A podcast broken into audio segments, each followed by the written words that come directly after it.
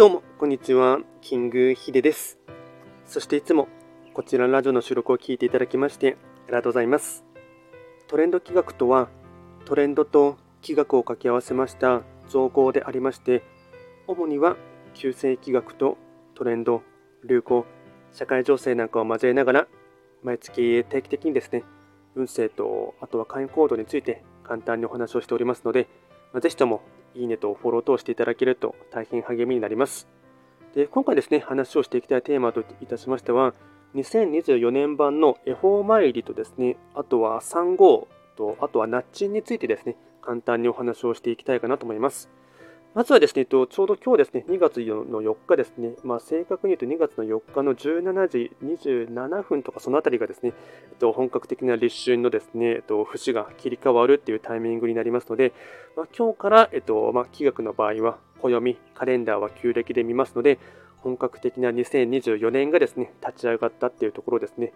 で、今年のですね、恵方、まあ、チャンスがある方角っていうところがですね、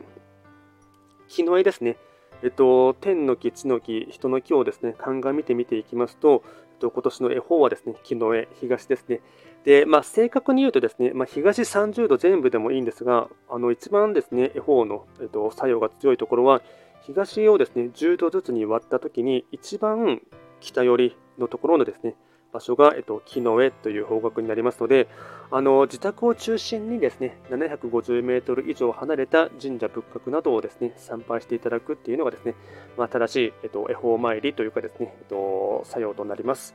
で、それはですね、えっと、まあ、今日からですね、まあ、二十四節気で言うとですね、まあ、ちょっと今日の夕方以降にですね、行くのが難しいという方もいらっしゃると思いますので、正味ですね、2月の4日からですね、10日までの間にですね、まあ、約1週間ぐらいですね、の間にですね、行けるときにですね、行ってほしいかなと思います。あとですね、えっと、恵方参りの次はですね、えっと、3号ですね。えっと、今年2024年の3号がですね、水極3号と言いまして、あの、地木ですね、地の木がですね、辰になりますので、辰年は猿とネズミと強く結ばれるところから水極3号となります。で、水極3号でですね、まあ、結構意識してほしいですね、一つの大事な開運といたしましては、えっと、水極三号っていうふうに、えっと、漢字で書くと水に、えっと、極穴の極に3号ですね。なのでシンプルに一泊水星の働きがですね、とても強い1年になります。で、この辰年は猿とネズミと強く結ばれるっていうところがですね、ミソでして、始まりが猿で、えっと、始まってですねで、でネズミのところでですね、えっと、増えて、で最後に立つのところでですね、実りがですね、整うという意味がありますので、まあ、端的に言うとですね、家族の絆なくして開運は困難な年っていうところがありますので、まあですね、えっと、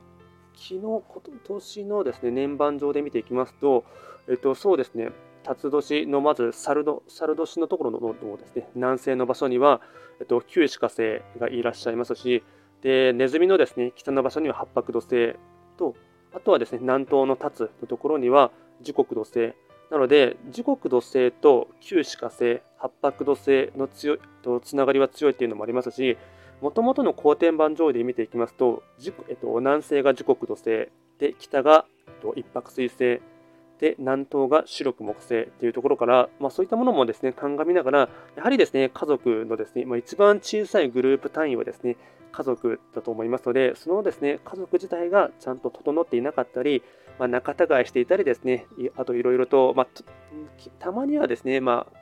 喧嘩とかですね、したとしてもですね、ちゃんとそれをですね、こう、仲直りするというかですね、話し合いをするというところはすごく大事になっていきますので、いろいろとですね、今年は激しい年というかですね、えっと、大変なこともあるかと思いますので、そういったところでですね、えっと、ちゃんと、うん、家族の絆なくして会員はちょっとですね、困難かなと思います。し、まあ、お互いにちょっとですね、力だったり、知恵を出し合いながらですね、この難局を乗り切っていくっていうところはですね、すごく、うん、一つキーワードとなっていきます。で、最後にですね、ナッチンですね。ナッチンは副等価になります。えっと、天の木がですね、木の絵。で、地木の地球の木がですね、立つ。で、人の木ですね、神器がですね、三匹木星。で、これのですね、組み合わせで、副等、えっと、ナッチンは副等価っていうものになりまして、で、この副等価はですね、どういったものかと言いますと、